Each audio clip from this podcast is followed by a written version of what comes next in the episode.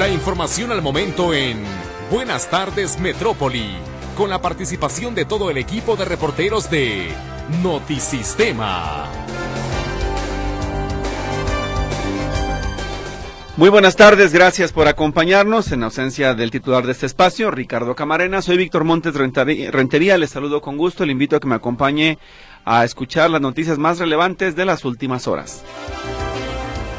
Regresa el programa de impresión de actas gratuitas en el Registro Civil de Guadalajara. Se repartirán 100 fichas diarias y cada persona interesada podrá obtener hasta dos actas gratuitas. La Universidad Autónoma de Guadalajara tendrá una exhibición sobre la Sábana Santa. La exposición de 12 salas estará abierta del 1 al 29 de febrero. Comparece el coordinador del Gabinete de Seguridad Ricardo Sánchez Berúben ante la Contraloría de Jalisco. Debe aclarar si ocultó información de su declaración patrimonial tras el escándalo Jox Holding. Aprueban la regularización de mototaxis en Jalisco. El cambio de unidades y servicio comenzará en Solares, Valle Imperial y Río Blanco en Zapopan y en la colonia Fresnos de Tlajomulco. Avalan el cierre definitivo del rastro de Tonalá. Se proyecta construir uno nuevo con aportaciones de instructores y el municipio. Refuerzan acciones para el combate de incendios forestales en Jalisco este 2024. La SEMADET vigilará actividades agrícolas, quemas controladas y prepara brechas cortafuego en zonas arboladas del área metropolitana y el interior del estado. La madre del narcotraficante Rafael Caro Quintero falleció este jueves en Guadalajara a los 94 años de edad de causas naturales. En información nacional, López Obrador le da la bienvenida a las mañaneras de Xochitl Gálvez. En tono irónico dice que les desea que duren suficiente. Llega a México el cargamento de enseres electrodomésticos de China para los damnificados del huracán Otis. Se trata de 9.016 refrigeradores y 3.930 estufas. En información internacional, la Corte Internacional de Justicia emitió medidas provisionales a Israel por la ofensiva en Gaza, pero no incluyen el orden de cese al fuego. El rey Carlos III ingresó este viernes a un hospital en Londres para ser intervenido de un agrandamiento de la próstata, informó el Palacio de Buckingham en un comunicado. La Fuerza Armada Nacional Bolivariana anunció la destrucción de una aeronave proveniente de México que se presume era utilizada para el tráfico de drogas. Alabama ejecutó a un asesino convicto con gas nitrógeno y reactiva el debate contra la pena capital en Estados Unidos. La ONU condenó los hechos. Es la información que tenemos para ustedes en este espacio. Muchísimas gracias por acompañarnos hoy en Buenas tardes. Les saludamos con todo el gusto de siempre el equipo de la Estación de las Noticias. Lourdes Torres que está en los eh, teléfonos, Luis Durán que me acompaña en los controles. Soy su servidor Víctor Montes Rentería en este espacio.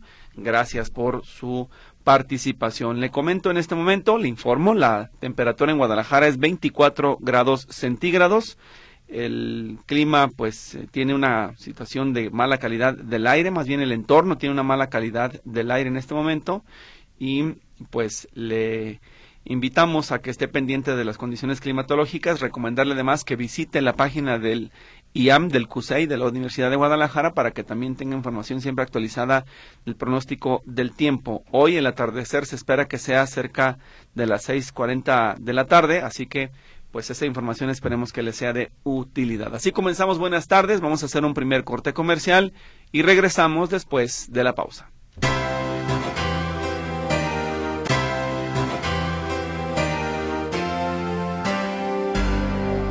Bien, comenzamos esta ronda de información con la participación de los reporteros Notisistema. Héctor Escamilla es el primero, le escuchamos con su reporte. Héctor, adelante, buenos días. ¿Qué tal, Víctor? ¿Cómo estás? Buenas tardes, un gusto saludarte. Bueno, comentarte que el ayuntamiento de Tonalá decidió cancelar ya por completo la operación del rastro de este municipio. Esta demarcación, recordemos, eh, desde el año pasado, el rastro fue clausurado debido a que no cumplía con las normas medioambientales requeridas. Ante esta situación, bueno, lo que está procurando es que se haga un nuevo proyecto el rastro municipal. Eh, todavía no hay un sitio claramente dónde, pero este proyecto, Víctor, se está impulsando a través de lo que se conoce como una APP, una inversión público-privada. Eh, lo que se pretende es que los introductores, los ganaderos y la autoridad eh, pongan, digamos, diferentes aportaciones, se prorratee para la construcción de un nuevo rastro municipal. Y bueno, esta suspensión abarca esta instalación de este rastro allá en la zona de la, colonia Mirador. Recordemos las escenas, las imágenes de los de los pues la basura y, y los desechos orgánicos en los drenajes. Entonces lo que se pretende con esta acción es, eh, pues básicamente, combatir que esto se vuelva a repetir, este foco de infección que se había convertido el gasto municipal que estuvo operando en estas condiciones desde hace más de 40 años. Esta es la información, Víctor. Muy buenas tardes. Sí, participarán entonces los introductores de ganado, ¿verdad, Héctor? Al final de cuentas tendrán que aportar para el nuevo proyecto. Sí, lo que pasaba aquí en el rastro original era que había muchas irregularidades en los procesos de, generación de, carne. Eh, pues básicamente se había establecido que eh, pues si se quería un nuevo rastro, este tenía que cumplir con diferentes normas en materia medioambiental y bueno, será otra instalación que además esté fuera de núcleo urbano. La verdad es que el rastro viejo eh, operó 40 años dentro de la mancha urbana porque esta fue creciendo, se lo fue comiendo al rastro. Bueno, lo que buscan es que esté en una zona externa donde no genere estos conflictos eh, pues de contaminantes, particularmente este foco de infección. Por supuesto, y hay que estar al pendiente para ver lo más importante en qué terreno será qué dicen los vecinos, si no habrá oposición como siempre y además, si se llega a concretar, que esperemos sea lo deseable, no pase lo que el rastro TIF de Acatlán de Juárez, que ahí está como un elefante blanco y pues nada para nadie, ¿no? Un proyecto que no ha beneficiado a la zona metropolitana de Guadalajara. Así es, Muy bien. Gracias, Héctor Escamilla. Hasta luego. Vamos a más información. Claudia Manuela Pérez nos va a dar cuenta de cómo el Estado se está preparando ya a través de la Semanet para la temporada de estiaje. Se tienen que buscar estrategias para combatir los incendios forestales. ¿De qué se trata? Claudia, te escuchamos. ¿Qué tal? Gracias, Víctor. ¿Qué tal? Muy buenas tardes. Efectivamente, ante las previsiones de que el 2024 será un año de altas temperaturas y largo estiaje, el gobierno de Jalisco anunció hoy el reforzamiento de las acciones estatales para prevenir incendios forestales la Secretaría del Medio Ambiente detalló que se realiza, que realiza esta dependencia las líneas negras en los cultivos, vigilancia de actividades agrícolas con quemas controladas, así como brechas cortafuego en zonas arboladas del área metropolitana de Guadalajara y del interior del estado. Esto con el propósito de proteger el capital forestal y la flora y fauna de los bosques a través de protocolos de manejo y extinción del fuego de reducción de los tiempos de respuesta para atender cualquier contingencia, así como estrategias que ayuden a reducir al mínimo estos eventos. En el año 2023 se registraron en Jalisco más de 1.500 incendios forestales con afectaciones en 190.000 hectáreas, según cifras de la Comisión Nacional Forestal. Hay que recordarlo, Víctor, eh, fueron 1.500 incendios y pues bueno, fue un año muy difícil 2023 y se espera que el de 2024 también, también sea un año difícil en materia de estiaje para Jalisco y para el país. Entonces se están previniendo, se están reforzando todas estas quemas agrícolas, todas estas líneas que negras le llaman, líneas cortafuego, para evitar que un fuego salga de control. Está ya eh, pues pastos y pastizales muy secos, no ha llovido, llovió muy poco en diciembre y por ello este reforzamiento que anunció el gobierno de Jalisco. Vamos a estar atentos, el gobierno de Jalisco inclusive detalla algunos lugares donde está realizando estas eh, estas estas acciones la Secretaría de Medio Ambiente en Zapopan, Estipac, en Tlajomulco, en todas las periferias de la zona metropolitana de Guadalajara que todavía se utilizan como cultivos y también por supuesto en el interior del estado. Mi reporte, Víctor. Muy buenas tardes zonas de Tapalpa y Mazamitla, además, además Atemajac de Brizuela, Claudia, que este año pasado se incluyó en la lista de los afectados, áreas boscosas que habían sido pues tocadas por el fuego, volvieron a, o más bien estuvieron sujetas a estos incendios forestales, así que la intención es que también participen los agricultores y los pobladores para evitar en la medida posible estos fuegos que dañan los ecosistemas del estado de Jalisco. Sí, efectivamente hay que recordar que Tapalpa sufrió un incendio histórico el año pasado hubo una campaña de reforestación y que no se ha recuperado toda esa área verde que se perdió. 190 mil hectáreas perdidas de áreas verdes el año pasado en Jalisco. Bien, gracias por tu reporte, Claudia. Muy buenas tardes. Gracias, buenas tardes. Hasta luego. Es Claudia Manuela Pérez con esta información. ¿Qué le parece si escuchamos a José Luis Jiménez Castro? Él también tiene otro reporte y está ya en la línea telefónica. Huicho, adelante, buenas tardes. Hola, Víctor, ¿qué tal? ¿Cómo estás? Muy buenas tardes. Bueno, ¿qué, qué tanto saben ustedes de los bosques urbanos y particularmente de la adopción de arbolitos, porque bueno, hemos escuchado el comercial, pero realmente poco sabemos eh, qué es lo que se hace, ¿no? Bueno, tú vas a tu arbolito, te dan un arbolito, pero no es así eh, fácil, y es que te lo den, si es fácil, pero bueno, el, el seguimiento que le dan al arbolito para que tú lo puedas tener en tu casa. Y platicamos justamente con la responsable del Departamento de Educación Ambiental de Bosque Urbano de Extra, con Abigail Ruiz Parra, y nos comentaba que estos arbolitos se donan, se dan en adopción eh, ahí en Bosque Urbano, allá por, ah, por el Parque de los Colomos, por Avenida Patria. Tú puedes llevarte hasta dos arbolitos de diferentes, de diferentes, este, eh, iba a decir razas, no, pero estoy hablando de perros, estoy hablando de arbolitos de diferentes, este, a ver, Víctor, ayúdame, ¿cómo se les dice los árboles? Diferentes. Huicho, perdón, sí, Huicho, es que tenía aquí el micro desconectado, pero em, son diferentes especies de árboles. Ay, sí, especies, exactamente, exactamente, Sí, y entonces, eh, eh, diferentes especies de, arbolitos, y entonces, este, tú puedes escoger de todo un poco, ¿no? Eh, sí se le da un seguimiento mediante un mapeo, según nos comentaba, y bueno, tú lo puedes tener desde en el jardín de tu casa, en el patio, tal vez afuera, pero también dependerá de qué especie. Ahí te paso este sonido, escuchamos lo que nos comentó justamente la jefa del Departamento de Educación Ambiental del Bosque Urbano de Extra, Abigail Ruiz Barra. Adelante, por favor año de Adopta un Árbol, la cual eh, básicamente es que estamos regalando, o más bien llevando en adopción, porque nos interesa mucho que no nada más sea regalar y que se lo lleven y, y ya quién sabe qué pasó con el árbol, sino que se vaya con la intención de que lo vayan a cuidar y de que le tengamos un seguimiento. Eh, estamos dando hasta dos arbolitos por persona y la campaña está activa durante todo el año, como te comentaba, directamente en nuestras instalaciones en el vivero de bosque urbano, en Patria número. Bueno, eh, dice que, bueno, tienes que ir justamente a las instalaciones de bosque urbano. Las especies son distintas, hay de todo tipo. No recomiendan los cítricos porque dice que son un poquito más complicados de, eh, eh, de mantenerlo, de estar pendiente y también generan a veces hasta ciertos propicios, pero bueno, hay alrededor de siete especies distintas de árboles que usted puede escoger ahí en bosque urbano. Eh, los horarios, que se puede acudir es de lunes a viernes de 9 de la mañana a 4 de la tarde y los sábados de 9 de la mañana a 2 de la tarde.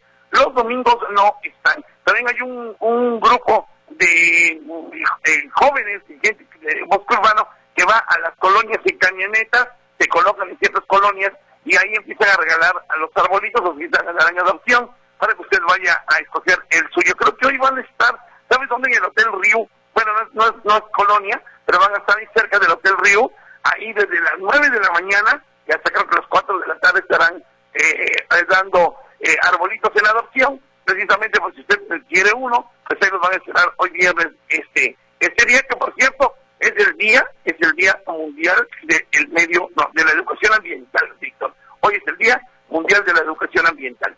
Víctor, te que te ¿tienes alguna pregunta, amigo? Nada más, José Luis, recordar, ah, igual ah, en eso me quedé yo, cuando te entregaban el arbolito te ponían un código QR para estarlo monitoreando y darle seguimiento de que estuviera bien cuidado, que sobrevivía, que pues llegaba a su etapa de madurez y formaba ya parte de este bosque urbano que se busca crear. ¿Esa estrategia del código QR sigue? Sí, continúa, continúa esa estrategia, exactamente, están monitoreando a cada uno de los arbolitos que tú te llevas para ver si de veras este, les estás dando el mantenimiento correspondiente, Víctor. Muy bien, pues gracias por el reporte, José Luis. Y las personas que busquen adoptar, que se acerquen a Bosque Urbano, es muy sencillo, simplemente se presentan y les van a dar todas las indicaciones de lo que ya decía José Luis, para que se lleven los dos arbolitos que les corresponden, pero a cuidarlos y a reforestar esta ciudad que tanta falta le hace. Sí, por supuesto, le dan dos arbolitos por familia incluso. Muy bien, pues esa es una noticia excelente, Huicho. Muchas gracias. Hasta luego, buenas tardes. José Luis Jiménez Castro con esta información. Participe, colabore. Mire, yo sé que muchos de ustedes no quieren el problema de tener un árbol afuera de su casa porque dicen, es que me levanta la banqueta, es que me deja basura. Basura no es, son hojas. Basura son las bolsas de lo que nosotros generamos como seres humanos. No se me confunda.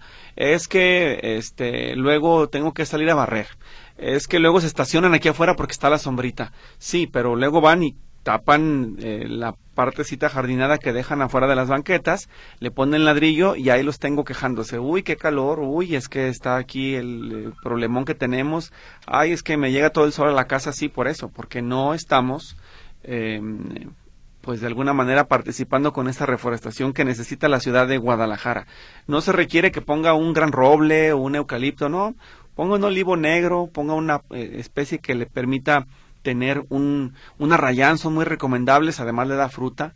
El hecho de que los tenga ahí son muy frescos. Esa raíz de la también le voy a decir algo, yo lo, lo vi con los expertos de parques y jardines. El arrayán tiende a hacer su raíz hacia abajo, a profundizar, a hacer como una vara hacia el fondo y no afecta el entorno, por eso no levantan las banquetas. El arrayán es muy recomendable para eso yo sé que también va a decir, es que luego si le pongo a rayán van a venir a cortar la fruta. No, bueno, pues es que también hay que ser eh, conscientes de que para qué la quiere que se esté tirando en el piso si alguien se la puede llevar y la puede consumir. Hay gente que no le gusta la rayán, otros que sí. Entonces, esa es mi recomendación. Yo particularmente lo he dicho en las ocasiones que me ha correspondido. Si yo pudiera, porque ahorita no tengo casa en zona metropolitana, plantaría una majagua, esos árboles que dan unas eh, flores preciosas, pero además una hoja grandota, una sombra, desde que son pequeñitos dan una gran sombra y bien cuidada la majagua, la verdad es que es un árbol muy agradable, pero de preferencia sí se requiere un espacio grande, entonces pues ahí están las diferentes opciones. No me crea a mí, acérquese a Bosque Urbano y ellos le van a dar diferentes alternativas para que pueda usted ayudarnos a reforestar esa ciudad que, reitero, tanta falta le hace. Luis, nos vamos al corte comercial, regresamos después de la pausa.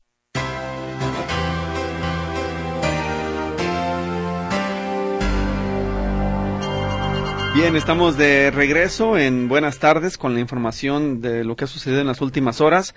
Vamos a trasladar los micrófonos de Radio Metrópoli hasta el municipio de Ocotlán, en aquel lugar que ha sido en los últimos días escenario de estas manifestaciones, porque unos dicen que no quieren a las autoridades federales, Guardia Nacional, Ejército, otros que se queden. Ahí en el punto está José Luis para saber hoy cómo está la situación luego de estas revueltas que se han presentado en los últimos días. José Luis Escamilla, te escuchamos, adelante. Gracias, Víctor, ¿cómo estás? Buenas tardes, un saludo para ti, para todo el auditorio. Fíjate que hoy era el tercer día, el tercer viernes consecutivo que había manifestación por parte de vecinos de Ocotlán para manifestarse en contra de la Guardia Nacional, de la presencia de la Guardia Nacional aquí en esta localidad, que bueno, no es una, una eh, ubicación eh, improvisada, incluso hay una base, es decir, está pensado con todo instalaciones y demás para este cuerpo de seguridad. Sin embargo, los últimos dos viernes hubo manifestaciones que incluyeron también la quema de llantas, incluyeron también eh, bloqueos con, camiones, con tráileres, que si bien no estaban como tal incendiados, mejor dicho, no estaban incendiados, sí se han acomodado de tal manera que estorbaban para la circulación libre en este municipio. Se había dicho durante esta semana, Héctor Escamilla nos presentó una nota donde decía que se planeaban dos manifestaciones para el día de hoy, una de ellas a favor y una de ellas en contra de la presencia de la Guardia Nacional. La que estaba en contra de la Guardia Nacional, o similar a las que hubieron los días pasados, estaba planeada para llevarse a cabo en, el, eh, en la misma ubicación de las semanas pasadas. Se quedaban de ver en la Avenida Aviación, que es este, prácticamente espaldas aquí del centro universitario de Ocotlán y después de ahí seguimos caminando hacia la sede, hacia la base de la Guardia Nacional, donde había manifestación y demás. Particularmente la semana pasada, después de la manifestación, los inconformes se fueron a la caseta de cobro eh, de, la, de la autopista a México y ahí estuvieron permitiendo el paso libre de los vehículos. Pues, eh, y se había, pronosticado que también para el día de hoy habría una segunda marcha, Víctor, una a favor de la presencia de la Guardia Nacional allá en la zona de la caseta. El caso es que aquí estando aquí en Ocotlán, te puedo decir que no hay absolutamente nada. El día de hoy finalmente no hubo manifestación ni a favor ni en contra de la Guardia Nacional. Esta primera eh, manifestación, la que supuestamente estaba en contra de la Guardia Nacional, estaba prevista para llevarse a cabo en a espaldas o partir a espaldas del centro universitario, no se llevó a cabo. Esta vez, a diferencia de ocasiones anteriores, no hubo camiones que trasladaran a gente, no hubo mantas, no hubo, no hubo absolutamente nada en este punto. Y de ahí me pasé a la zona de la caseta de cobro, donde supuestamente estaría llevándose a cabo la manifestación a favor de la Guardia Nacional y donde tampoco hubo absolutamente nada. El, paso estaba completamente libre, eh, perdón, estaba, estaba como si nada, pues no había manifestantes, no había cuerpos de seguridad, ni mucho menos. En otras ocasiones incluso hay patrullas y elementos de la Guardia Nacional pues pendientes de las manifestaciones. En esta ocasión no hubo absolutamente nada. Incluso en el propio centro universitario de la Ciénega eh, hubo clases de manera normal, no hubo ningún tipo de interrupción para los estudiantes. Eh, la vida transcurre normal, digamos, en el municipio de Ocotana, que soy en un centro comercial donde hay varias tiendas, pues, están prácticamente todas abiertas. Eh, te digo, los chavos del centro universitario están saliendo como si nada. Así que el día de hoy no hubo manifestación. Pero aprovechando la presencia aquí en este municipio, eh, Víctor, me dio la tarea de preguntarle a las personas qué piensan justamente sobre este tema de que deben o no quedarse los elementos de la Guardia Nacional comentarte que fue unánime, prácticamente, digo, no podemos poner por cuestiones de tiempo todas las voces, pero fue prácticamente unánime esta postura de que la Guardia Nacional permanezca en territorio de Ocotlán. Aquí escuchamos si te parece un par de testimonios. Por seguridad, la Guardia Nacional debe de quedarse aquí, por seguridad de todos los habitantes, porque la Policía Municipal no se alcanza. Entonces necesitamos seguridad para todos los habitantes y es necesario que esté la Guardia Nacional aquí cuidándonos por alguna necesidad o alguna emergencia que se tenga, se pueda, se pueda acudir ellos a, visitar o a, atender las necesidades y las emergencias que hay aquí. Pues yo diría que se, que se quedaran porque sí, sí es más, más, más seguro pues que anden pues ellos.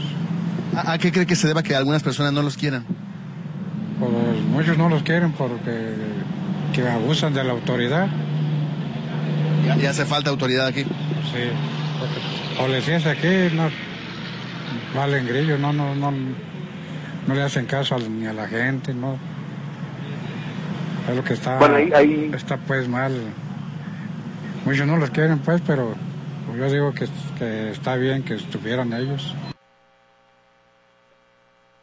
Bueno, ahí lo que decían estos vecinos del municipio de Ocotlán, quienes, como ya escuchamos de manera categórica, decían aquí que se queden porque no nos damos abasto con la presencia de la pura policía municipal. Así que, pues así las cosas, eh, Víctor, en esta eh, jornada de viernes, donde afortunadamente todo está en paz aquí en el municipio de Ocotlán.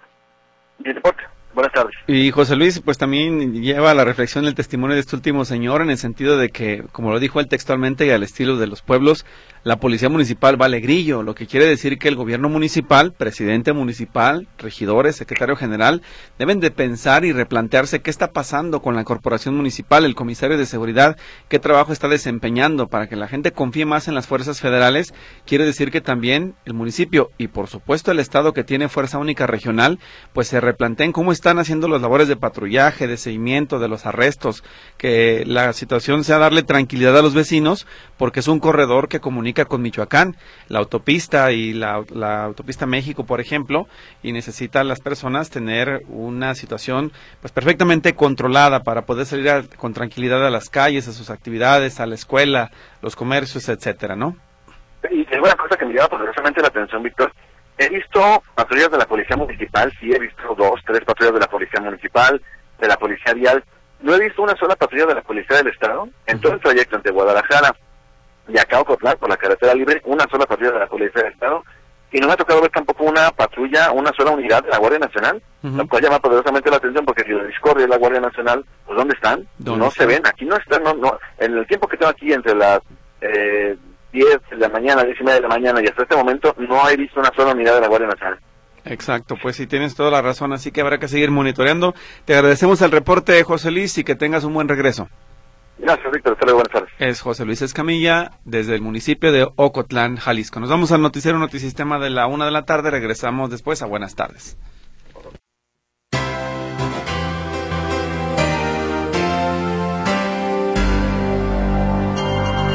Regresamos a buenas tardes, muchísimas gracias por su compañía en este viernes 26 de enero de 2024. ¿Qué le parece si hacemos un recuento de las noticias más importantes de las últimas horas? Si usted se acaba de comunicar o conectar con nosotros, apenas nos está escuchando, estas son las notas más importantes el día de hoy.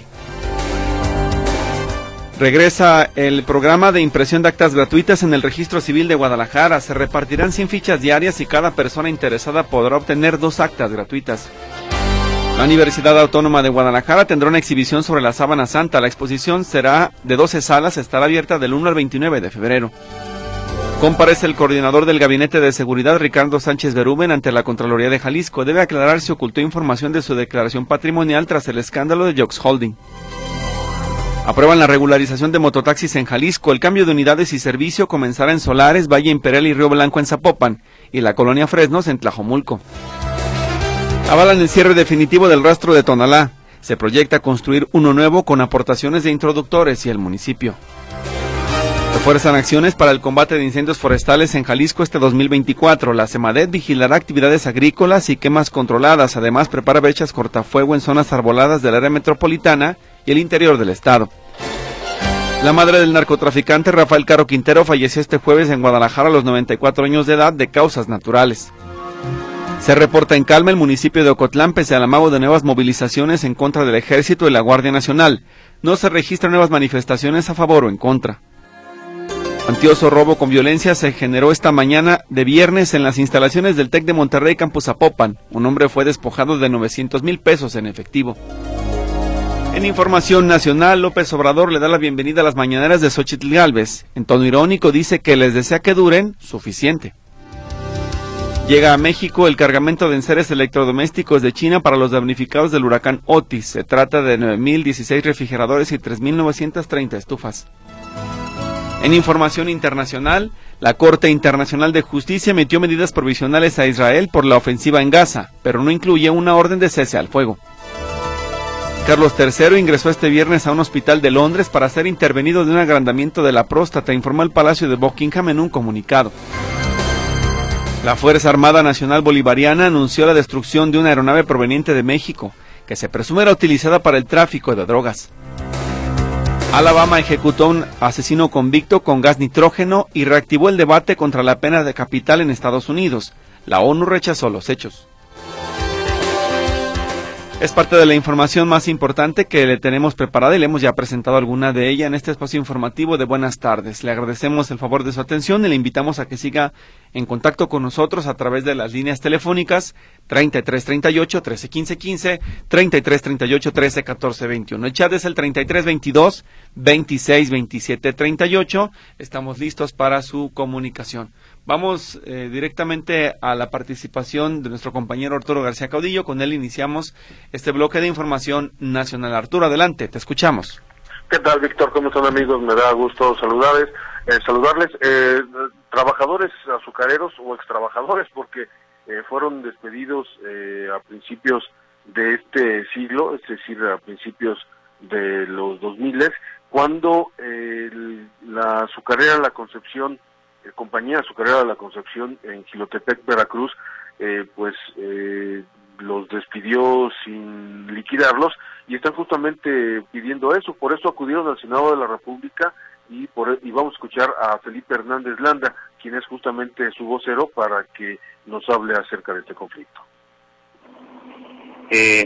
aunque este proceso inició en el 2003, pues en el 2008 fue cuando ya quedaron firmes esos laudos para ejecutarse y pues actualmente este, eh, nos hemos encontrado de que pues, dicha persona física y dicha persona moral pues no cuentan con bienes suficientes para embargar, para hacer efectivo el laudo. Incluso se le ha pedido al presidente de la Junta que pues eh, de manera estricta pues emita un acuerdo donde tiene una imposibilidad para, para lograr el cobro. Sin embargo no lo ha hecho ni ha citado eh, pues con los medios de apremio a, este, al dueño de la compañía para que se haga responsable del pago. Entonces, nosotros lo que estamos solicitando es que pues traiga eh, con los apercibimientos de ley al señor Rafael Lázaro Dos Torres para platicar, para conciliar, para llegar a un acuerdo, porque pues no se puede quedar este esta determinación sin pagarse, porque pues...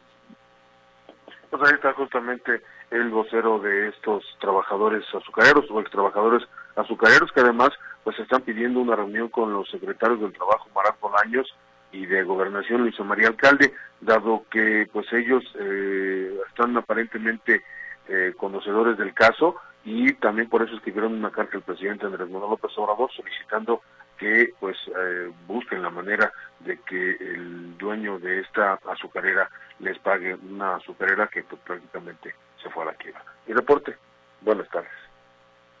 Muy buenas tardes Arturo García Codillo, muchísimas gracias por tu información. Hasta pronto. Hasta luego, está Arturo García en la Ciudad de México. Volvemos a más noticias, tenemos información nacional. Le decíamos al arranque de este espacio que llegaron ya finalmente los enseres domésticos que se compraron en China para apoyar a los afectados del huracán Otis. El presidente López Obrador señaló que el primer cargamento ya está disponible en el, eh, en el país para apoyar a los afectados por Acapulco. Si le parece, escuchamos parte de lo que se dijo hoy sobre este tema en la conferencia matutina matutina del presidente López Obrador. Y agradecer al gobierno de China porque ya empezaron a llegar los seres domésticos que se compraron en China y esta es una muy buena noticia para la gente de Acapulco y de Coyuca. Ya resolvimos lo que nos hacía falta, que no se pudo adquirir en el mercado nacional de electrodomésticos. Ya están llegando los barcos de China y van a llegar también de Corea y ya con eso vamos a poder cumplir con el compromiso lo más pronto posible presidente López Obrador. Destacar, por supuesto, que em, según el informe que tiene el gobierno federal, se van a realizar en total ocho envíos, el primero de los cuales llegó el 22 de enero pasado al puerto de Lázaro Cárdenas, Michoacán, con esta cantidad que le decíamos, 9.016 refrigeradores, 3.930 estufas, que se van a entregar a los damnificados. Hubo más en la conferencia mañanera. Recuerde usted que, pues, el presidente también habla de los asuntos de política nacional y en esta ocasión fue también muy particular al señalar que él le da la bienvenida palabras más, palabras menos, al anuncio hecho por la, la, precandidata del Frente Amplio por México, Xochitl Galvez, donde habrá pues también una conferencia matutina. Ellos, los de la oposición, dice el presidente, tendrán su propia conferencia mañanera, así que en un tono, por supuesto, irónico, el presidente dijo adelante, bienvenida a la participación de los otros en este ejercicio democrático. Vamos a escucharlo. Ahora ya me enteré de que una candidata del bloque conservador va a tener mañanera, me da mucho gusto, a las 10 de la mañana. No le hace. Es que los este, fifís no crean que se levantan temprano. Pero está bien, está mucho, muy bien, que eso es parte de la libertad. Cuando teníamos nosotros nuestra mañanera hace más de 20 años, cuando fui jefe de gobierno, salieron también del bloque conservador un partido, del PAN, que iban a a la misma hora a informar. Ya hay ese antecedente y estuvieron creo que como un mes, dos meses, tres meses. Ese fue, dice el presidente, que ese fue el periodo en el que estuvieron ellos haciendo sus conferencias, los eh, de la oposición, los del Partido de Acción Nacional, por eso en esta intervención dice el mandatario, aquella vez no duraron, espero que ahora sí duren, así que vamos a ver qué pasa. Recuerde usted que el proceso electoral en este momento pues concluyó el periodo de las precampañas para los candidatos para que se presentaran ante su militancia, luego vendrá el momento de los ungidos para que ahora sí comience la campaña y salgan a las diferentes poblaciones a pedir el voto en todos los 32 estados, a los lugares más remotos, a los más céntricos y que se decida por parte de la población el 2 de junio quién será el próximo presidente de este país. Así que parte de ese ejercicio, supongo yo, eh, va a incluir el que eh, la propia Xochitl Galvez tenga sus participaciones, mientras que Claudia Sheinbaum por su parte ya ha dicho que se mantendrá en eso de ir a la calle con las personas en asambleas, en las plazas, para dar a conocer su mensaje. Ya estaremos informando de acuerdo a lo que eh, se vaya generando como información en este mismo sentido en los próximos días. Por otra parte, antes de irnos a la pausa, la Comisión Federal para la Protección contra Riesgos Sanitarios informó que la empresa Avimex SADCB ingresó una solicitud de autorización para el uso de emergencia de la vacuna anticovid Patria, la mexicana, la que se hizo aquí por parte de científicos del país. El Comité de Moléculas Nuevas de la COFEPRIS evaluará el biológico mexicano Patria y la sesión será transmitida a través de redes sociales este viernes.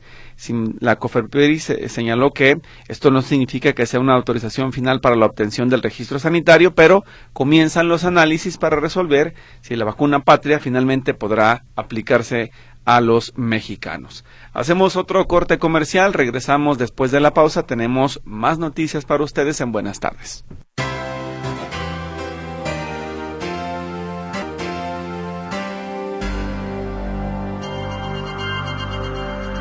Bueno, para no dejar cabos sueltos y que usted tenga toda la información que le hemos presentado al arranque de este informativo, le recuerdo que el gobierno de Guadalajara realizará por tercera ocasión su campaña anual de actas gratuitas, la cual se, se llevará a cabo del 1 al 29 de febrero en las oficialías del Registro Civil Municipal.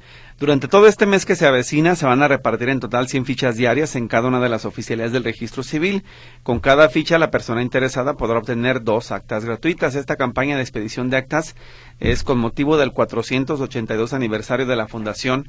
Se va a atender de 9 a 3 de la tarde y se va a entregar una ficha por persona con la que podrán obtener hasta dos actas gratuitas de actos registrados en el municipio de Guadalajara. Hablamos de nacimiento, matrimonio, defunción o divorcio. Le recuerdo a usted que fuera de la campaña, cada acta, cada eh, documento que usted solicita de estos extractos tienen un valor de 99 pesos, así que se podrá ahorrar un dinero si usted lo hace y aprovecha en esta ocasión que va a estar la campaña gratuita a partir del día eh, primero o uno de febrero. Es sencillo, solamente se acerca al registro civil de Guadalajara que a usted le corresponda o que le quede más cerca y ahí solicita el trámite le anotan y con eso es suficiente.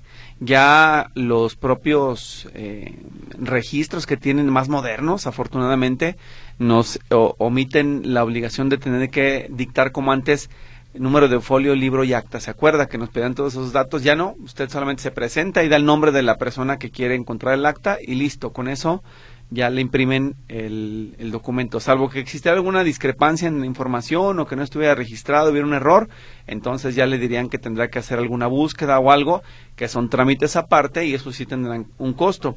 Pero si todo está en regla, sencillo, da el nombre de la persona y se expide el acta de nacimiento, matrimonio, defunción o divorcio. En más noticias, le doy a conocer a usted que la Universidad Autónoma de Guadalajara informó que a partir del próximo 1 de febrero tendrá la exhibición museográfica La Sábana Santa, la cual ya se ha presentado en diferentes partes del mundo y repite en la capital de Jalisco. En esta exhibición, que consta de 12 salas sobre la Sábana Santa, se va a presentar historia, hechos y objetos relacionados para que usted, si acude a la Universidad Autónoma, pueda conocer el dato religioso y además cultural de este hallazgo, la sábana santa. El gerente de comunicación institucional de la autónoma, Víctor Escalante Vera, explicó que inicialmente se había contemplado traer la exposición para los estudiantes y profesores y además colaboradores de la autónoma, pero debido a su relevancia se decidió que fuera abierta al público en general. La exhibición estará disponible de lunes a miércoles, abierta para alumnos y colaboradores y profesores de la Autónoma y otras instituciones invitadas. Y de jueves a domingo se va a abrir al público en general en un horario de 10 de la mañana a las 20 horas. Entonces tendrá usted el tiempo suficiente, aprovechando que es fin de semana, para poder conocer esta exhibición, La Sábana Santa, historias, hechos y objetos relacionados, a partir del 1 de febrero en la Universidad Autónoma de Guadalajara. Por otro lado, también darle a conocer es una información importante, sobre todo para quienes viven en las zonas de Zapopan y Tlajomulco, donde hay mototaxis, que ya comenzó el proyecto de regularización. El jueves se publicó en el periódico oficial del Estado de Jalisco la convocatoria con los plazos y mecanismos para la regularización y operación de este servicio de transporte público en modalidad de transporte comunitario. Los mototaxis tendrán que cambiar de unidades y además establecerse en polígonos muy específicos para este modelo de transporte. La estrategia, tal y como lo dijo el gobierno del estado desde el año pasado, busca la regularización de lo que se llama transporte comunitario. Van a ser ya unidades de cuatro ruedas en lugar de tres que van a reemplazar a estos viejos mototaxis y la norma técnica para su operación se publicó el 9 de noviembre. El proceso de migración establece cinco etapas. La primera es la detección de polígonos y zonas donde el transporte colectivo masivo no tiene acceso, lugares donde operan los mototaxis. La segunda es un proceso de socialización para que los vecinos también pues participen y digan, a ver, a mí me interesa que pase por aquí o llegue para acá o nos dé servicio en este lugar o que estén a favor o en contra de lo que ahí se plantea. La tercera es una asesoría para evidentemente que los propios concesionarios o las personas que van a tener estos vehículos pues sepan cómo le van a hacer para participar. Y la cuarta es el registro y recepción de documentos, los que ya forman parte del sistema de microcuencas o en este caso eh, los polígonos donde se va a dar el servicio, entreguen su documentación en regla y confirmen, me interesa participar, voy a comprar una unidad, voy a estar haciendo esto y, y el gobierno del estado les dé sus permisos correspondientes. La última es la emisión de las autorizaciones y constancias de inscripción en donde los interesados puedan participar.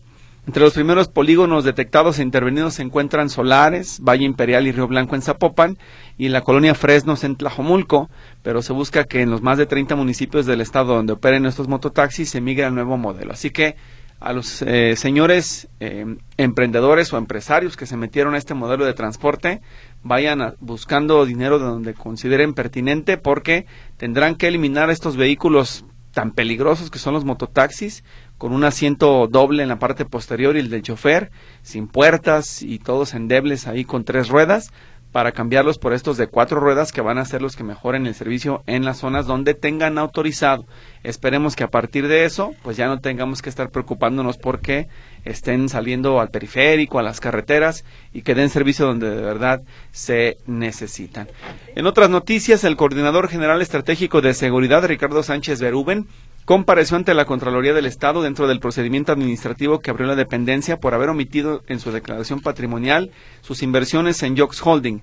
La Contralora Teresa Brito Serrano explicó que el coordinador del Gabinete de Seguridad fue notificado de la investigación y se le fijó plazo de cinco días para que compareciera personalmente por o por escrito ante la Contraloría. Esta investigación forma parte de una posible omisión del funcionario en información de su declaración patrimonial, en específico para que dé cuenta de por qué no se informó de esta inversión a nombre de Sánchez Berúben en Jocks Holding, una, un fraude millonario que está por superar los 500 millones de pesos, donde muchas personas se vieron afectadas. Así que esa es parte de las noticias que tenemos para todos ustedes en la materia local. Y aprovechando que tenemos todavía tiempo suficiente, permítame eh, nuevamente darle un repaso a esta información que fue la nota de la semana, en donde pues hubo todo un operativo, un operativo especial eh, para trasladar a la jirafa Benito desde el norte del país a African Safari en el centro de la República. Ricardo Camarena se dio tiempo de hacer un recuento de este acontecimiento y si le parece escuchamos cómo fue que finalmente Benito llegó a African Safari y mañana se integra con las otras jirafas para posteriormente ya formar parte de este parque de conservación. Vamos a escucharlo. Se convirtió en la jirafa más famosa de México esta semana su vida cambió como resultado de una lucha emprendida desde hace meses por grupos defensores de los derechos de los animales que evidenciaron las condiciones de maltrato en las que vivía este ejemplar. Hoy se encuentra en un nuevo espacio que le promete una mejor calidad de vida. Hoy echamos un vistazo al rescate de Benito. Benito permanecía desde mediados del año pasado en el Parque Central de Ciudad Juárez en Chihuahua, dependiente del gobierno estatal. Sus condiciones de vida eran verdaderamente precarias. Desde entonces se pugnaba por el traslado de la jirafa. No era un caso aislado. En entrevista con El País, Jessica Salas, abogada que seguía de cerca el tema, hablaba de lo que ya había ocurrido con otro ejemplar. El anterior no se encontraba en las mejores condiciones. Este, tenemos precedentes de que en tiempo de invierno se le cangrenaron las orejas y la colita, la colita incluso se le cayó, este, se enfermaba constantemente, no tenía los mejores cuidados, siempre estuvo solo. Personal de aquí del, del parque me llegó a decir, es que le decían que estaba loquito, porque cuando andaba en época de celo y así se empezaba a golpear solo, porque pues es obvio, o sea, es un, es un ser vivo que necesita la convivencia además de su especie. Pero el punto más crítico se registró a principios de este año cuando el invierno recrudeció en aquel estado del país. Benito padecía las bajas temperaturas. En entrevista con Azteca, Perla Iris Guzmán, integrante del colectivo Salvemos a Benito, exponía cuál era su situación. Condiciones óptimas no tienen absoluto puesto que es un parque, es un parque público, no es un zoológico, no tiene gente a su cuidado durante un, periodo prolongado del día tiene un veterinario que va y lo visita esporádicamente y nada más lo ve desde afuera porque no tiene una instalación correcta para hacer una revisión este, exhaustiva. Eh, las condiciones óptimas para él eh, no se encuentran en esta ciudad porque Ciudad Juárez está ubicada en un desierto. Aquí las temperaturas son extremadamente eh, calurosas y extremadamente frías. Eh, él se puede adaptar al, calor siempre y cuando tenga vegetación a su alrededor. Él, se alimenta de árboles de, acacia, de hojas de acacias, pero no tiene árboles a su alrededor, tiene un solo pino y está ya todo mocho, mordido, eh, trozado. Entonces no tiene árboles, no tiene vegetación a su alrededor y en tiempo de invierno ellas no pueden regular la temperatura por su altura, entonces ellas se congelan de las patas y de la parte alta de su cuerpo, que es todo el cuello y la cabeza. Transcurrían las semanas y lo cierto es que de poco servían las protestas locales. Y no solo eran protestas, también se presentaron acciones legales para tratar de salvar a la jirafa. El tema avanzaba lentamente hasta que llegó a oídos de la prensa internacional y finalmente todo comenzó a cambiar cuando el caso de Benito llegó a la mañanera del presidente de México, Andrés Manuel López Obrador, quien tras conocer el tema giró instrucciones para que se revisara el asunto y se tomaran cartas al respecto. Le corresponde al gobierno del Estado, pero nosotros eh, ayudamos. Le voy a pedir a María Luisa Albores que vea este asunto, que se comunique con la gobernadora, si se necesita apoyo, pueden contar con nosotros.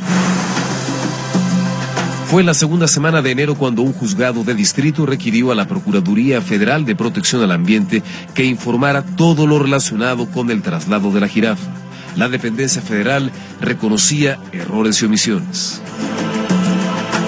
Un par de semanas más tarde, el Parque African Safari en Puebla confirmaba que estaba por comenzar el traslado de Benito.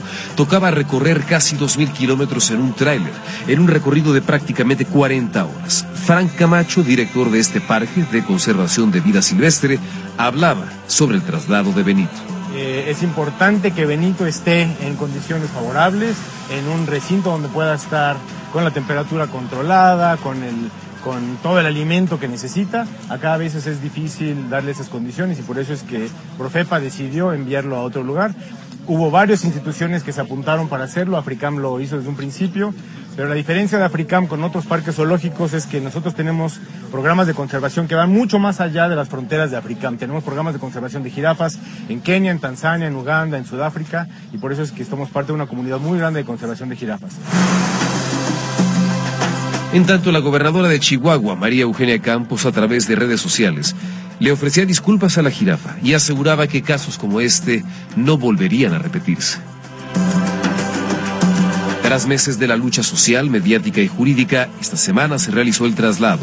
Un traslado que implicó atravesar 11 estados del país. Un traslado que captó la atención de propios y extraños. Un traslado emotivo que despertaba reacciones de alegría al paso del convoy.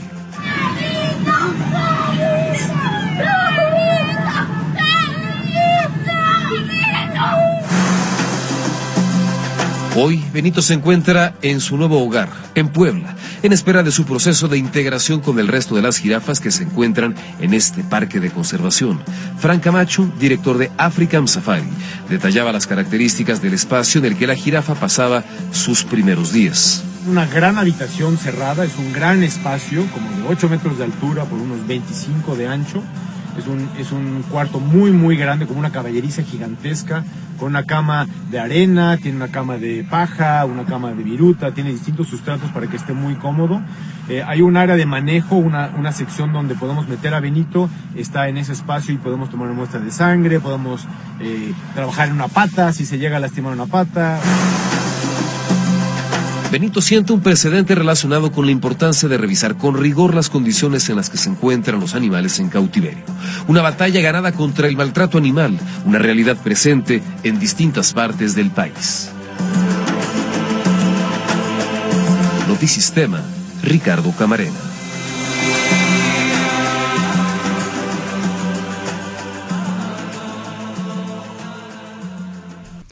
Pues ahí está el trabajo de Ricardo Camarena en torno al traslado de Benito, que déjenme advertirle también en este momento, bueno, hace unos minutos, el equipo de African Safari volvió a publicar más información. Su cuidador nos dice que ya está Benito en uno de los jardines explorando el nuevo lugar que será su su vivienda, su casa.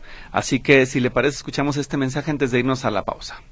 Vamos a escucharlo, mi querido Luis. Jambo, me encanta compartir con ustedes este momento mágico en Africam Safari, donde Benito está saliendo a conocer su nueva casa. Ya conoció dromedarios, impalas, antílopes, avestruces, árboles, el pasto, muchas cosas nuevas. Y mañana por la mañana estará reuniéndose con su nueva familia. Acompáñenos para ver este increíble acontecimiento. Y bueno, pues en este video donde se, está precisamente en una, en una superficie del parque, eh, hay atrás unos dromedarios, está el cuidador dándole de comer a Benito para darle confianza, es una tarde soleada, muy agradable, así que todo parece indicar que esta jirafa se va a adaptar adecuadamente al lugar. ¿A poco no dan ganas de ir al parque? Ya, ya lo platicaremos más adelante. Vamos a la pausa, regresamos después del corte con la información también de los deportes.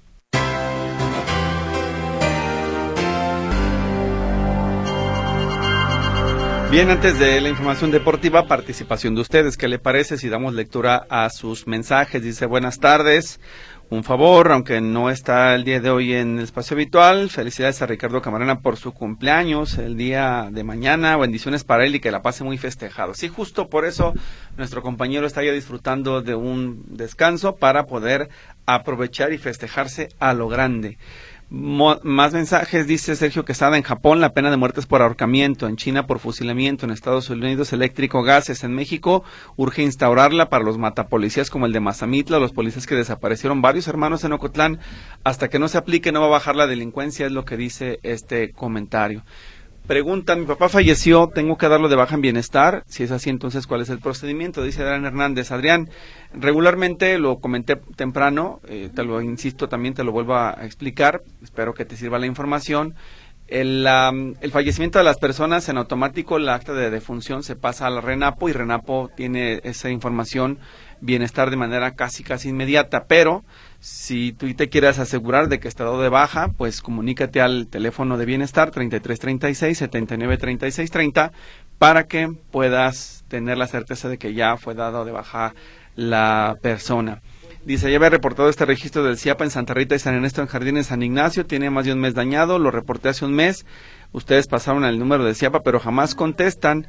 Dice, es más fácil encontrar un político honesto, honesto que hablar con el CIAPA, urge repararlo, dice Víctor Ruiz en su comentario. Y otro más, dice un anónimo, el motivo de mi mensaje es el siguiente, mi marido, el doctor Claudio Antonio Estrada Ruiz, trabajó en el ayuntamiento de Tonalá, Uh, como director general de la Cruz Verde, puesto que le duró solo tres meses. Subieron su currículum vitae a la plataforma de transparencia y no lo han bajado. Esto ha ocasionado problemas de extorsión en los últimos seis meses de agosto. Hasta ayer ha recibido tres llamadas muy intimidantes con amenazas de muerte. ¿A dónde tenemos que acudir para que desaparezca de la plataforma? Por su atención, gracias. le sugiero que se acerque al ITEI para que solicite que esa información sea dada de baja de la plataforma del Ayuntamiento de Tonalá le voy a compartir enseguida un vínculo del ITEI para que usted ahí solicite una corrección de datos personales. ITEI le va a explicar cómo lo puede hacer de tal manera que se reclame al gobierno municipal porque esa información se elimine de la plataforma. Entre por favor a ese vínculo que le acabo de compartir y resuelva su problema. En otro de los mensajes eh, también en línea se pueden imprimir actas gratuitas, otros años se podía hacer para trámite escolar, dice Edgar Ávila. Edgar, son cosas diferentes.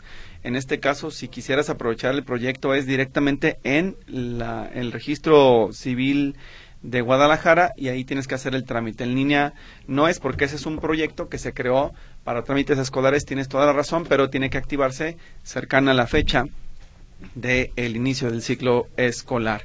Dice Marcela, en la calzada de Independencia está estrangulado en este momento abajo de la Plaza Tapatía, se estaciona en un carril, que venga vialidad, por favor, es lo que nos dice en su comentario. Le voy a recomendar yo también que usted se reporte con el equipo de la Policía Vial en este número que le voy a compartir para que les llame y les diga cuál es el problema. Eso también agilizará la atención que usted eh, va a recibir a su reporte 800 3 veces 9, 1980 es la ruta que debe de seguir para que le puedan ayudar en la policía vial. Muchas gracias.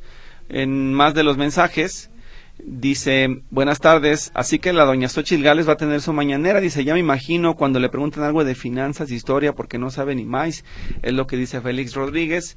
Y otro más dice, mm, Sergio Palafox, eh, tanto Xochitl que se quejó de las mañaneras y ahora ella lo hará, la oposición no tiene nada nuevo, solo imita.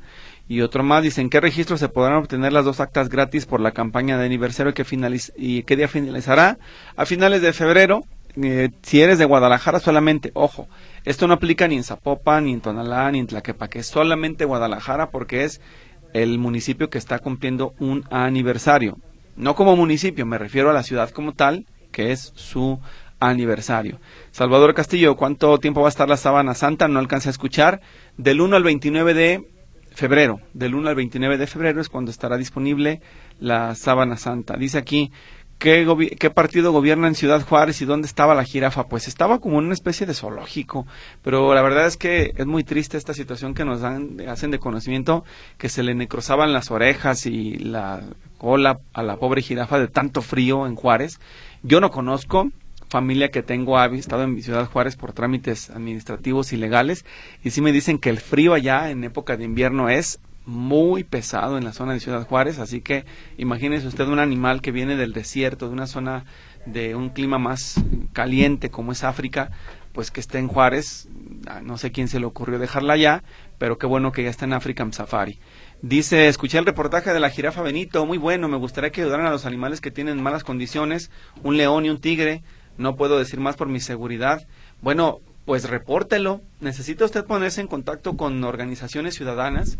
Eh, yo le diría, es más, si me ayuda a buscar en Internet, porque yo al tiempo no me daría para conseguirlo, pero le sugiero, investigue en Internet, así tal cual pónganle en Google, quién ayudó al traslado de la jirafa Benito y le van a aparecer una o varias ONGs que le pueden ayudar a que este caso se tome en cuenta y este león y ese tigre puedan ser decomisados por la Profepa para que lo puedan eh, intervenir y con procesos jurídicos ver si se los pueden quitar a sus dueños.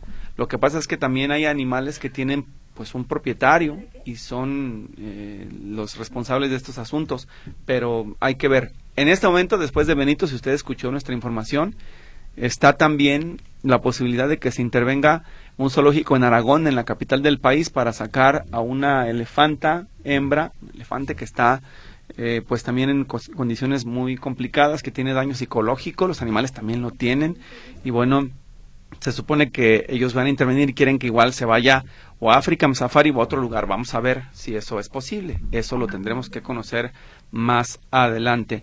Dice acá, los gobiernos no sirven para nada, castigan al pueblo, hacen leyes que ellos mismos incumplen, qué coraje que seguimos viviendo llenos de impotencia, esto con referencia a la jirafa y todo lo que el gobierno toca. Nada que huela gobierno sirve para beneficio del pueblo, las leyes contra los circos solo provocaron la muerte con el mayor de los sufrimientos para todos esos animales. Sí, yo creo que también esa parte la tenemos que reflexionar como ciudadanos, sobre todo dejemos la tarea a esos grupos defensores de los animales que insistieron mucho en que cerraran los circos, sí, pero que se hagan cargo también de que los animales estén bien cuidados, atendidos y que no haya problemas para ellos, porque los dejaron al garete, esa es la realidad. Las autoridades no se iban a hacer cargo de ellos, entonces, pues es importante que eh, lo tomen en cuenta para que estas historias lamentables no se repitan. Por cierto, le invito a que mañana, sábado, eh, usted se ponga en sintonía de la estación de las noticias para que escuche el programa Amigo Animal con José Luis Jiménez Castro, porque van a hablar de la jirafa Benito y de otros temas también parecidos a este asunto. El debate, por supuesto, interesante, pero además la información de los que saben, de los expertos, que invita siempre José Luis Jiménez Castro ahí en Amigo Animal Usted sabe que este eh, programa lo está directamente en la barra de los fines de semana y podrá escucharlo aquí en Radio Metrópoli. Es invitación que le gira José Luis Jiménez Castro, yo se la hago de conocimiento para que usted también, por, por supuesto, participe.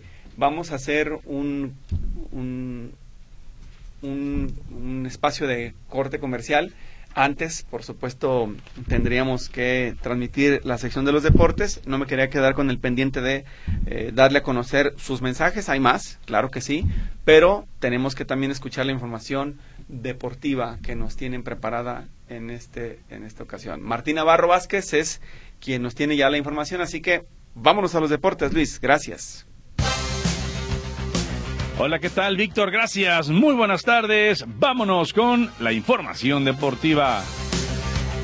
Bien, arrancamos con el deporte blanco, el tenis, porque el día de hoy se dio otra sorpresa. No hay que olvidar que este año en el Abierto de Australia hemos visto sorpresa al por mayor. Bueno, pues tenemos que, en este caso, eh, ya lista prácticamente la final. El serbio Nova Djokovic fue eliminado y tuvieron que pasar 2.195 días para que Djokovic conociera la derrota en Australia al caer este viernes en semifinales ante Yannick Sinner por parciales 6-1, 6-2, 6-7 y 6-3. El italiano avanza a su primera final de Grand Slam. Mientras tanto, ¿a quién se medirá el italiano? Bueno, pues estará enfrentándose ni más ni menos que a Medvedev, a Dani Medvedev, que venció 5-7, 3-6, 7-6, 7-6 y 6-3, es decir, tuvo que remontar para eliminar al alemán Esberev. Así que lista la final ya en Australia. El clavadista mexicano Osmar Olvera se mostró feliz por ser uno de los nominados a mejor clavadista del año por parte de la World Aquatics.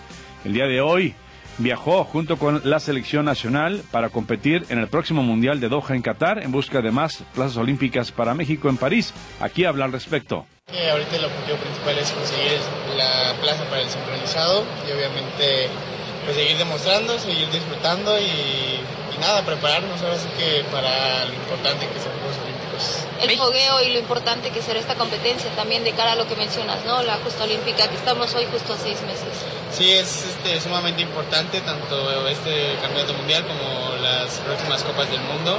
Sirven mucho de preparación y espero estar en, todo para llegar de la mejor forma a París. Oye, si bien cómo están en el tema del fogueo, ¿no? Después del campeonato mundial, eh, donde les fue a ustedes muy bien, ¿se puede repetir esa hazaña, ¿no? Y más teniendo de parámetro a seis meses hoy exactamente de París. Yo creo que sí, la verdad que pues, todos nos fogueamos en ese mundial, Boca, luego los que fuimos al Panamericano también, nos sirvió bastante y ahora tener este campeonato mundial, luego tres fechas de Copa del Mundo, la verdad que creo que a todos en general nos va a servir bastante para, pues como digo, llegar de la mejor forma a, París. ¿Cómo has trabajado el hecho de la presión? Porque hoy la responsabilidad o los sofocos están en ti, tomando en cuenta tus resultados en, el campeonato pasado. Sí, la verdad que trato de no, no pensarlo mucho, trato más de tomarlo como una motivación este, extra este, para mis entrenamientos, para esforzarme más, para, sí, para ir mejorando día con día y trato de no, no fijarme mucho en, ese aspecto. Las palabras de este muchacho juvenil, clavadista, eh, Osmar Olvera. Bueno, vámonos ahora al fútbol, porque hoy el alemán Jürgen Klopp anuncia que dejará a Liverpool al final de la temporada en la liga inglesa tras casi nueve años en el cargo de ese equipo. Klopp, eh, quien llegó a Anfield en octubre de 2015, pues prácticamente llevó a la gloria a Liverpool. Una conquista de la Champions League en 2019. Ganaron la primera liga en 30 años en el año 2020. Conquistaron FA Cup, los llevó a una Copa de la Liga, una Supercopa de Europa y un Mundial de Clubes. Dijo además que ya no quiere seguir en la Liga Premier Inglesa. En España ya están listas las series de semifinales de la Copa del Rey, luego de que se llevó a cabo el día de hoy el sorteo. Javier Aguirre con el Mallorca se enfrentará a la Real Sociedad y la otra serie es entre Atlético de Madrid y el Bilbao, el Athletic Club. Los encuentros tendrán lugar los días 6, 7 y 8 de febrero, la ida y la vuelta 27, 28 o 29 de febrero, aún por confirmar.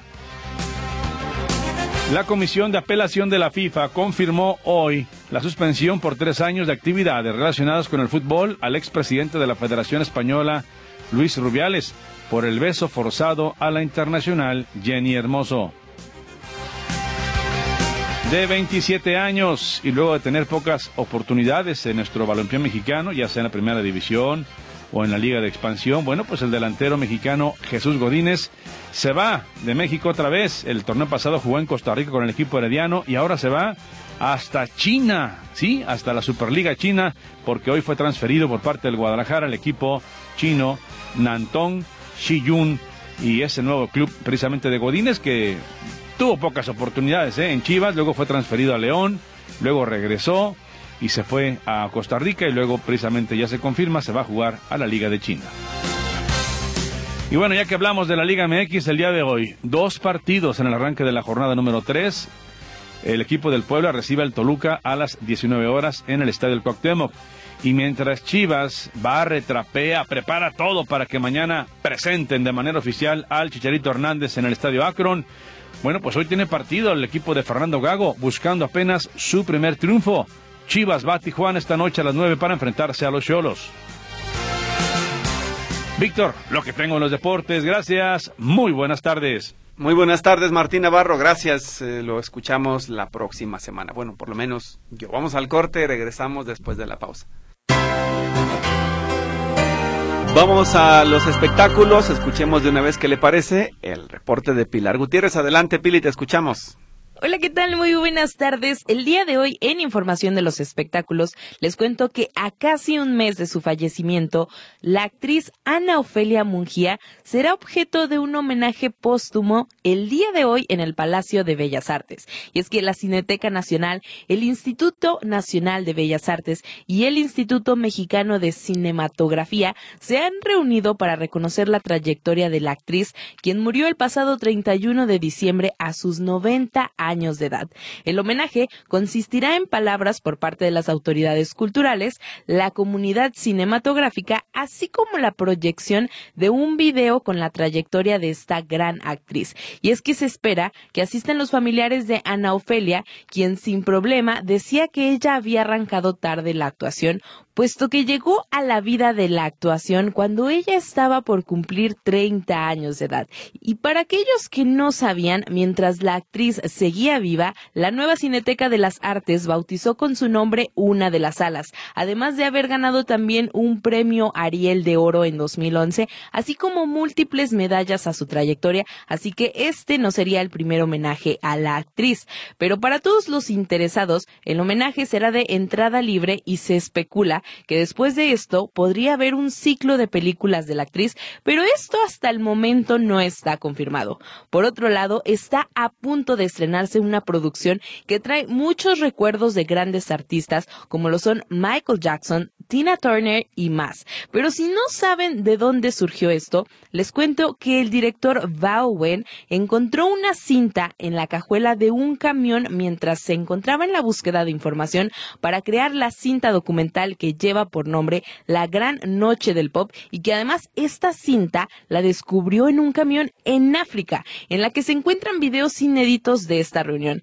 Y es que la producción que está de la mano de la plataforma de Netflix plasma los esfuerzos detrás de la grabación del tema We Are the World y se va a estrenar este 29 de enero en conmemoración del aniversario 39 de este épico encuentro que además fue conformado por 45 artistas reconocidos que se unieron para cantar a favor de la solidaridad y en contra de la hambruna en Etiopía y aunque para el director no fue un trabajo fácil, pues él comenta que le dieron bastantes cajas de metrajes con decenas de horas de grabación y que además muchas de ellas estaban dañadas por la humedad y tuvo que repararlas. Sin duda lo que logró en esta producción después de recopilar todo esto fue muy grande y es que podemos ver en estas cintas desde cómo definieron el lugar en el que cada estrella iba a estar parada hasta el día de la grabación, en cómo poco a poco fueron llegando estos mismos artistas y cómo incluso entre ellos se pedían autógrafos.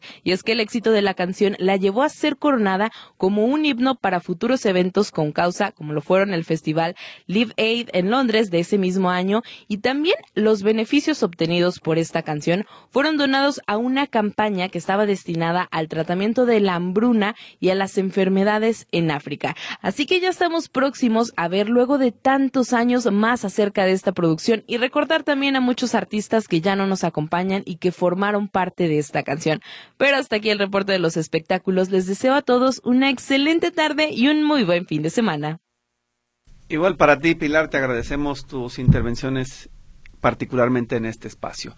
Vámonos con las noticias internacionales. Antes de despedirnos, la Corte Internacional de Justicia metió medidas provisionales a Israel por la ofensiva en Gaza, que no incluyen una orden de cese al fuego. Además, expresó su grave preocupación por la suerte de los rehenes retenidos por Hamas y pidió su liberación inmediata. Las sentencias de la Corte son vinculantes, pero no existe ningún mecanismo para hacerlas cumplir, por lo que Israel podría optar por ignorar a los jueces por completo. En otras noticias, el rey Carlos III ingresó este viernes a un hospital de Londres para ser intervenido de un agrandamiento de la próstata, según informó el Palacio de Buckingham en un comunicado. Según la nota de la Casa Real, el monarca está satisfecho de ver que su diagnóstico ha tenido un impacto positivo para concientizar a la ciudadanía sobre la salud. El rey fue ingresado esta mañana en un hospital de Londres para un tratamiento planificado. Su Majestad quiere agradecer a todos aquellos que han enviado sus buenos deseos durante la última semana. Está encantado de conocer que su diagnóstico está teniendo un impacto positivo positivo en la concienciación ciudadana sobre la salud, señala el texto que emitió la Casa Real. En otra información, la Fuerza Armada Bolivariana anunció la destrucción de una aeronave proveniente de México que se presume era utilizada para el tráfico de drogas. En su cuenta de X, el general en jefe, Domingo Antonio Hernández Lara, informó que la Fuerza Aérea Nacional Bolivariana inmovilizó e inutilizó en tierra un avión invasor proveniente de Cozumel, México. La operación, dijo, se realizó en el municipio de Catatumbo, en el estado de Zulia. El general explicó que el aparato destruido era un avión de Gulfstream bimotor color blanco con matrícula V3GRS, el cual fue detectado por los radares venezolanos ingresando al espacio aéreo nacional con el transponder apagado y sin permiso. En este caso, pues fue interceptado y finalmente inhabilitado. Y ya para terminar, Alabama ejecutó a un asesino convicto con gas nitrógeno en un método único en su tipo y una vez más puso a Estados Unidos a la vanguardia del debate sobre la pena capital. El Estado dijo que el método sería humano, pero los críticos lo calificaron de cruel y experimental.